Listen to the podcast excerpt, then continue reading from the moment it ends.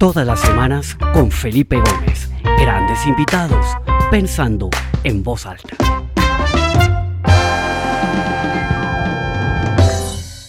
Hola, bienvenidos a todos a esta nueva edición del programa Pensando en Voz Alta. Mi nombre es Felipe Gómez y me da mucha alegría estar otro martes con ustedes al mediodía para conversar con un invitado sobre algún tema coyuntural, algún tema importante, conocer su punto de vista, su área de experticia. Hoy estoy originando desde Cartagena, donde estoy, en Colombia. Tengo una conferencia esta tarde, entonces estoy desde acá transmitiendo. Y nada, me da mucha alegría ver toda la gente que se conecta, como todos los martes, gente curiosa, gente que quiere tomarse una pausa en su semana, en su día, para oír algo diferente y nada, estimular la mente y tener nuevas ideas, conocer buenas historias y para eso estamos acá. Entonces, bienvenidos. Hoy tengo un invitado espectacular y al igual que la semana pasada es alguien que llevaba persiguiendo desde que comenzó el programa hace 111 episodios. David Felipe, tenemos que hablar, tenemos que hablar, pero como siempre las cosas suceden en su momento y creo que eh, se da en el momento ideal por la coyuntura, por todo lo que está pasando en el sector energético, en el sector eléctrico alrededor del mundo. Eh, y mi invitado de hoy es una persona con muchísima experiencia, un alto ejecutivo de eh, Enel, eh, que además es el presidente de ADELAT, que es la Asociación de Distribución de Energía de Latinoamérica. Eh, una persona que conoce a profundidad el sector, pero que sobre todo ha vivido en primera persona y de muy cerca todo lo que está pasando en Europa, porque él está ahorita en Europa, ya nos contará en detalle.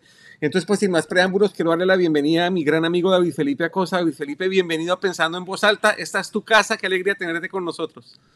La alegría es mía, Felipe. Eh, como tú lo dices, pues lo habíamos esperado mucho tiempo y es un gusto para mí compartir contigo y con todos. Qué bueno. David Felipe, siempre arrancamos con una presentación así general. Algunas de las personas que están conectadas seguro te conocen, personas de la asociación, de la industria, pero hay muchos otros que tal vez es la primera vez que ven tu cara. Cuéntanos un poquito quién es David Felipe Acosta y en qué estás en este momento. Mira, yo soy un apasionado de, del mundo de los negocios de infraestructura, lo podríamos decir así. He tenido experiencia en el mundo de las telecomunicaciones, en el mundo de la energía y en el tema del microcrédito, que básicamente llegamos allá por una creación del negocio de Codensa Hogar en Colombia, en Bogotá concretamente. Eh, tengo más o menos unos 25 años en, en, el sector eléctrico. He pasado por muchos cargos, tanto regulatorios, comerciales, de gerencia. Y mm, los últimos cuatro años he estado aquí en Europa, estuve eh, como responsable a nivel global del Customer Engagement para las redes en el grupo Enel y pues fue una experiencia muy magnífica para mí y para la familia sobre todo y creo que me dejó muchas experiencias. A partir de, de hace unos meses estoy aquí en España, eh, estoy, soy responsable de los proyectos de integración estratégica para la transformación energética en la península ibérica. Y bueno, muy entusiasmado. Y ya tú lo comentaste, lo de ADELAT, que es un, rol que me tiene muy entusiasmado y que veo que hay mucho por hacer a nivel de toda Latinoamérica. Espectacular, David Felipe, pues bienvenido.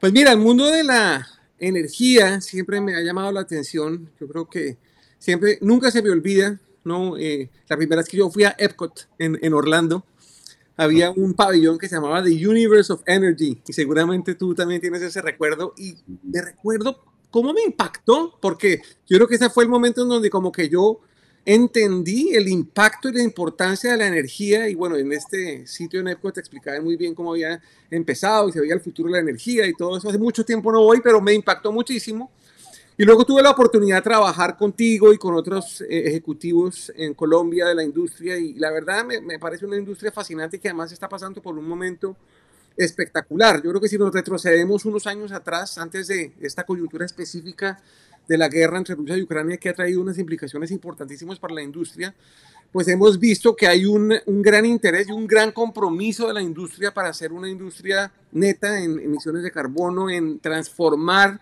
sus metodologías de generación de energía de, de, de métodos como el tema térmico eh, a, a, a, metodologías mucho más sostenibles y verdes como el tema solar, viento, etcétera, etcétera. Cuéntanos un poquito cómo, detrás de bambalinas, cómo ha sido todo eso, ¿cierto? Y luego vamos a mirar un poquito la guerra, cómo lo ha impactado, pero pongamos un poquito la audiencia en contexto de la situación de la industria tal vez antes de la complejidad de la guerra. ¿Te parece?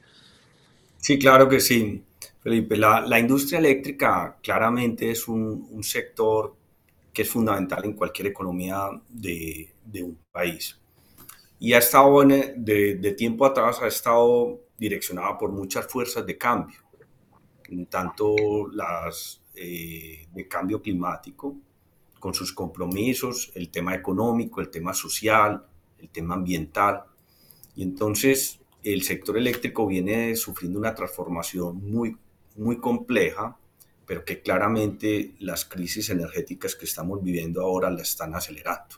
Toda crisis trae, digamos, esas consecuencias y el sector de la energía no ha estado exento de esto. Entonces tenemos un sector que ahora es muy dinámico, eh, que en lo económico es complejo, muy determinante para la economía de cualquier país y para el bienestar en general de sus ciudadanos. Y una de nuestras responsabilidades es proyectar el negocio 10 años adelante. Nosotros estamos en este momento siempre pensando en escenarios de 10, 20, 50 años adelante y ese es prácticamente nuestro deber para poder tomar decisiones adecuadas focalizadas en los momentos que corresponden de la historia de la humanidad y en la historia de, de, las economías de cada país. Y, en, y, a eso nos dedicamos. Excelente, David Felipe. Y entonces ha habido como, yo he visto últimamente, tal vez en los últimos, no sé, 10, 15 años, una explosión de, eh, no sé, parques eólicos, generación de energía con viento, eh, unas extensiones inmensas en donde se instala infraestructura de energía solar, y todo eso es, con la intención de reemplazar un poquito métodos eh, de pronto más antiguos y menos amigables con el medio ambiente que había antes. Cuéntanos un poquito de cómo ha sido esa transición. Yo sé que los gobiernos han sido muy eh, estratégicos en subsidiar muchos de esos proyectos, sobre todo en la parte inicial, y este momento, ¿cómo es ese mix? Digamos, si vemos un poquito en el, en el, mundo, en Europa y en América Latina, ¿cuánto se está generando con energías limpias y cuánto se está generando con energías sucias? Vale, yo creo que Felipe, que lo más adecuado que veamos en este momento es qué están diciendo los grandes grupos de pensamiento a nivel mundial sobre cuáles son los escenarios más probables en los cuales nos vamos a desenvolver en materia energética para el 2030 y el 2050. ¿Por qué se toman esas dos fechas como referencia? Porque son los compromisos de, del Pacto de París, del Convenio de París del, del COP27, y, y, son las dos fechas de referencia en las cuales las emisiones de carbono para efectos de invernadero pues tienen que reducirse sustancialmente al 2030 al 50% y llegar a un net zero en el 2050. ¿Cuáles son esos dos esos escenarios que proyectan? Son realmente dos, podríamos destacar dos. Eh, uno de ellos es que si con las políticas actuales vigentes, con los compromisos vigentes, la inflexión de la tecnología actual, que por sí se paga, por sí sola se paga, más las condiciones económicas que, en las que se van a desarrollar los mercados y las condiciones actuales, estaríamos hablando que al 2050 no se alcanzaría a nivel mundial la meta del net zero. Es decir, una, un neteo entre las emisiones que se emiten a la atmósfera versus las que hay capacidad de recuperarlas.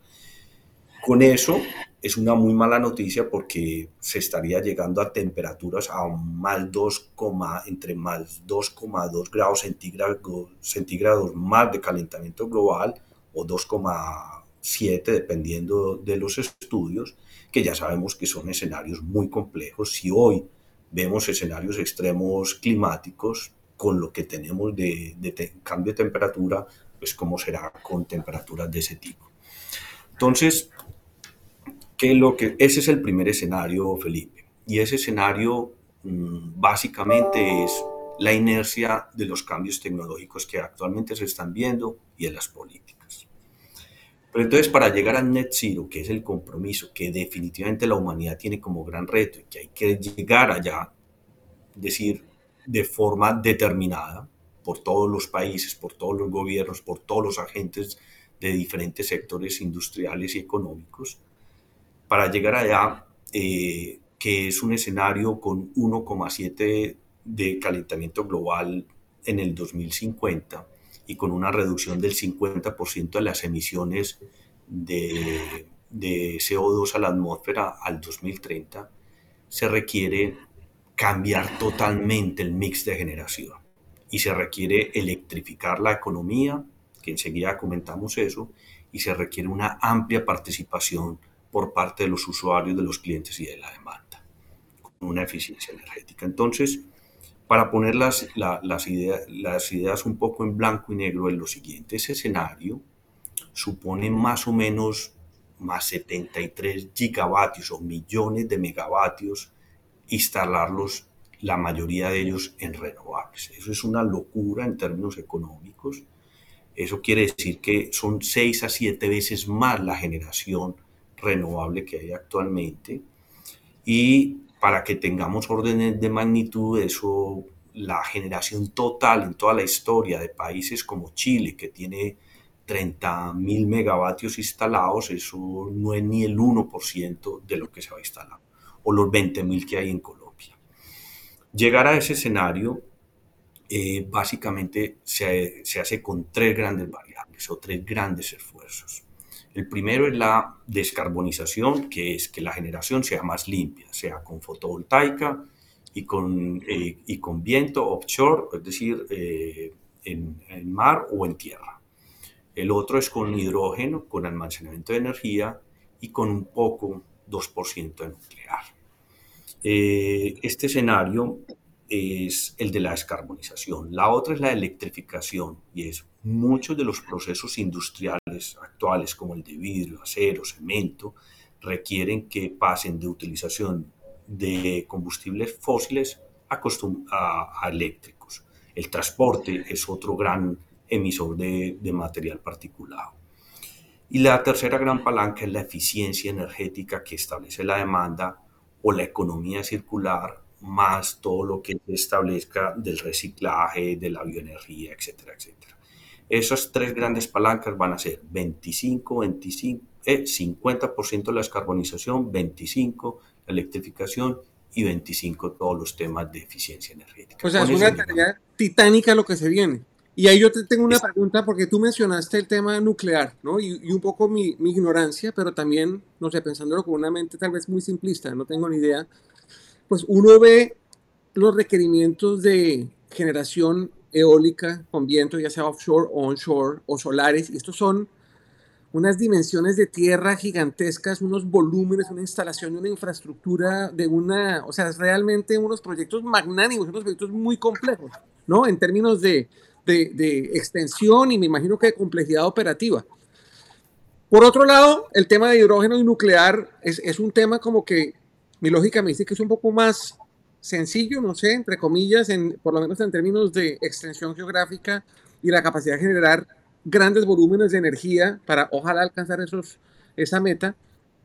¿Por qué no se está desarrollando a la misma velocidad el tema nuclear que el tema eólico y el tema solar, David Felipe?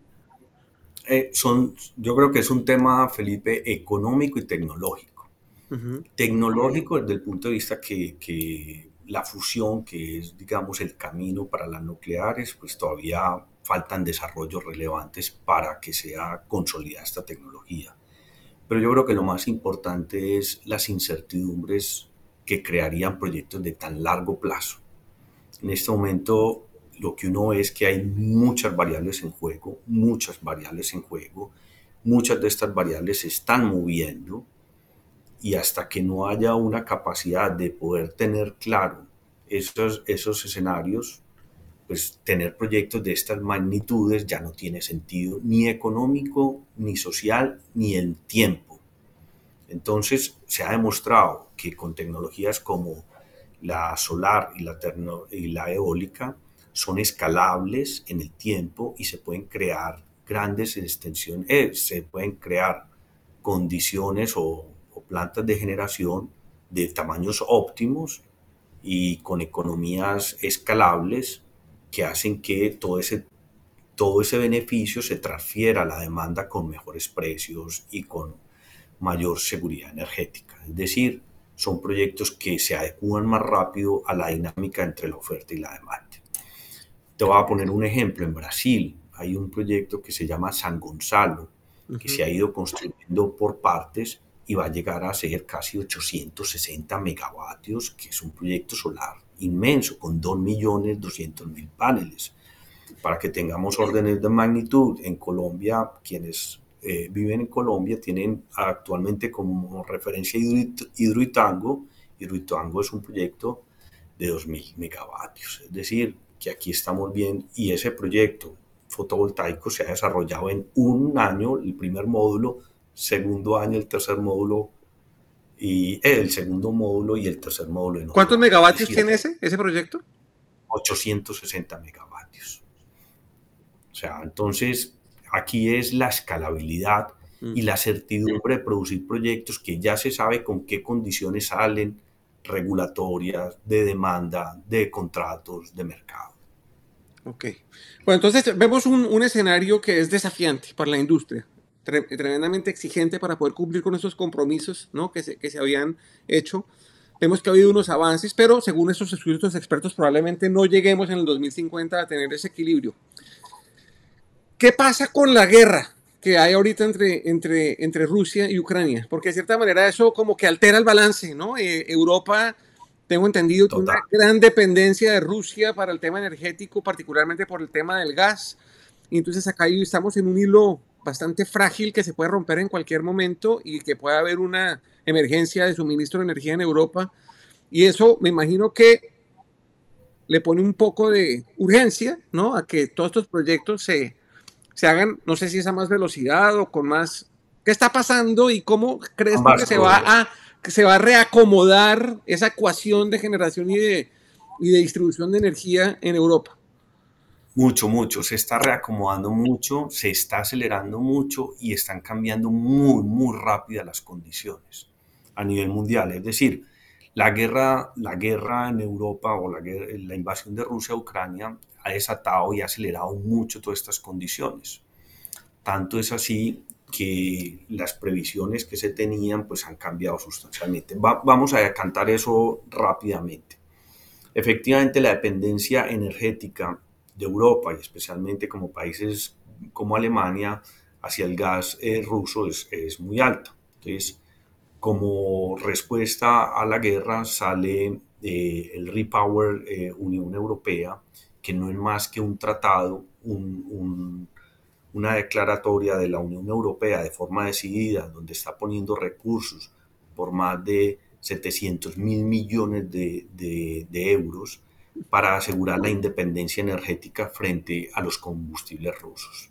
¿Qué quiere decir eso? Que al, al 2023 se reduce un 50% la dependencia del gas ruso y al 2028 al 100%. Eso es titánico lo que hay que hacer porque requiere dar un mix de generación en renovables, renovables muy fuerte y es una inyección de, en materia económica muy grande. Pero resulta que el tema de la guerra de Rusia puso a pensar a todo el mundo y a replantearse a todo el mundo. Tan es así que hace poco los Estados Unidos sacaron eh, un acto una, eh, el Inflection, eh, Inflection Project Act, que no es más que un, proyecto que incentiva y acelera toda la construcción en los Estados Unidos de renovables y de buscar la electrificación de la que hablábamos. Es decir, es un proyecto de 370 mil millones de dólares que para que tengamos orden de magnitud, eh, a alguien que compre un vehículo eléctrico el gobierno le está dando cerca al 40% a fondo perdido para que se compre su vehículo eléctrico. Quien, una generadora que quiera hacer un solar en los Estados Unidos tendrá una ayuda de 25 dólares por megavatio producido o quien quiera producir hidrógeno tendrá 3 dólares por, por kilogramo. ¿Qué es esto, Felipe? Para no seguir ahondando en muchas cifras. Estos son que en, este, eh, estos son aceleradores muy fuertes que se suman al proyecto de Green Deal de la Unión Europea, que se suma al Recovery Fund. Es decir, lo que tenemos es mucho dinero sobre la mesa en muy poco, eh, en una ventana de tiempo muy estrecha, que pone a todos los agentes del sector a reconfigurarse completamente y, y, a, sacar estos proyectos. Pero ojo, que no solo son los, los agentes, eh, las grandes empresas energéticas las que está produciendo esta dinámica, también está la demanda. Entonces, un ejemplo, en Italia, a raíz del Recovery Fund, el gobierno italiano sacó un bono que se llama el bono 110, que es darle 110% a cualquier persona que instale paneles solares en su casa, le paga el 110% de la inversión. Y por eso es que el año pasado eh, se triplicó el número de conexiones a la red de las fotovoltaicas de los prosumers, es decir, de autoconsumo. Y este año se tiene un pronóstico de ir casi a 4 gigas, que es mucha energía. Es decir, es como construir el equivalente al 15% del, del parque de de Brasil en cuestión de un año.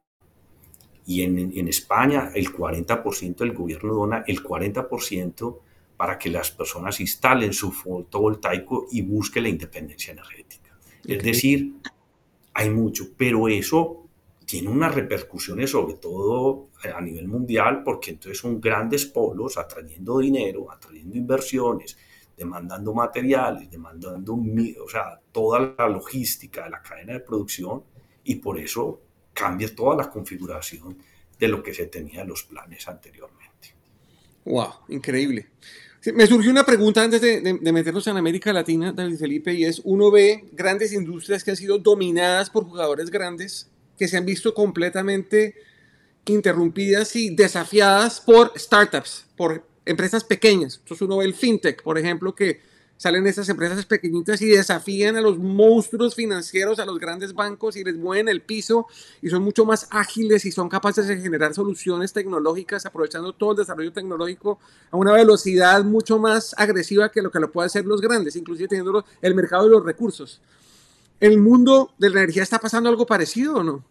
Sí, totalmente, claro aparecen muchos nuevos jugadores de todos los tamaños y, para, y digamos, aparecen agregadores de energía, aparecen eh, los famosos POC, que son quienes instalan puntos de recarga vehiculares por las ciudades, mm. que eso no existía antes esa figura.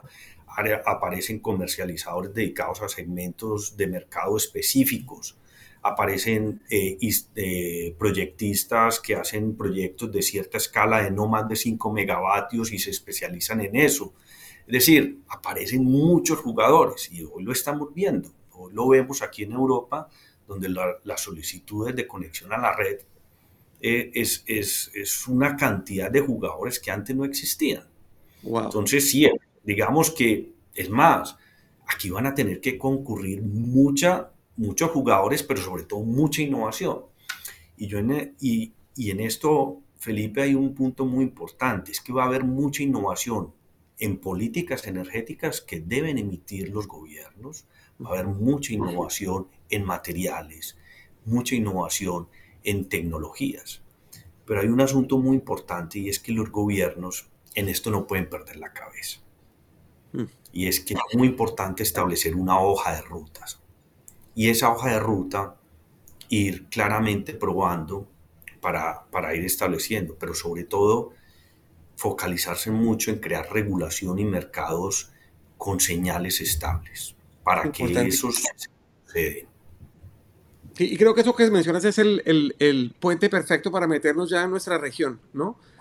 Eh, alguien decía que una mariposa no mueve sus alas por allá en Asia sin que eso tenga una repercusión en, al otro lado del mundo, ¿no? Y yo creo que esto de cierta manera, pues uno podría pensar de una manera simplista, decir, pues lo que pasa en Rusia y en Europa, pues poco tiene que ver con América Latina, pero yo creo que tiene unos efectos visibles e invisibles que también están alterando el negocio y el modelo de negocio y la manera como pensamos desde la política hasta la ejecución del, del sector energético en América Latina. Cuéntanos un poquito cómo encima de todo este afán de generar una, una generación mucho más limpia y con ese foco de la, del equilibrio, como la guerra también ha tenido efectos ¿no? Eh, que, que, tocan nuestros países y que de cierta manera nos hace pellizcarnos. Cuéntanos un poquito qué impacto tiene todo esto en América Latina. Mucho, yo creo que tiene mucho impacto porque eh, estos negocios son de, de escalas globales y como lo comentaba yo ahora, pues aquellos países que tengan una hoja de ruta clara, que tengan unos incentivos claros, unos marcos regulatorios estables y sobre todo una armonización fiscal con los mercados, pues van a permitir atraer todas estas inversiones que no van a ser pocas, que se requiere mucho capital. Pero desde otro punto de vista está toda la demanda de equipos, toda la demanda que se requiere de tecnología, que con estos aceleradores pues claramente tendrá una afectación. Pero yo pienso que está también el tema del consumidor y es que toda esta crisis está empoderando mucho el consumidor, está empoderando la demanda, las, sociedades organizadas. Y Latinoamérica querrá estar ahí porque claramente el, el, cliente tendrá un papel muy importante en toda esta descarbonización, en toda esta electrificación y en toda esta eficiencia energética a través de sus propias decisiones. Y yo creo que un ciudadano latinoamericano no va a querer estar atrás, no va a querer tener incertidumbres de suministro y tampoco va a querer volatilidades en los precios de energía. Por lo tanto, la demanda tenderá claramente a, preguntar y a demandar por parte de, los gobiernos unas políticas estables en este sentido. Una pregunta ahí, David Felipe, y es, eh, pues tú y yo somos muy cercanos a Colombia, no somos colombianos, vivimos por fuera, pero nuestros corazones están allá. ¿Qué tan preocupante es el, no sé yo cuál es la palabra, pero como el, la ambigüedad un poco y el, me da la impresión a mí un poco la ligereza con la que se está eh, asumiendo un poco todo este tema de la transición energética? O sea, esta pues Colombia es un país productor de, de, de, petróleo, de gas importante, ¿no? Y estos mensajes que se mandan que se van a cancelar las licencias, pero que después no, pero que después sí.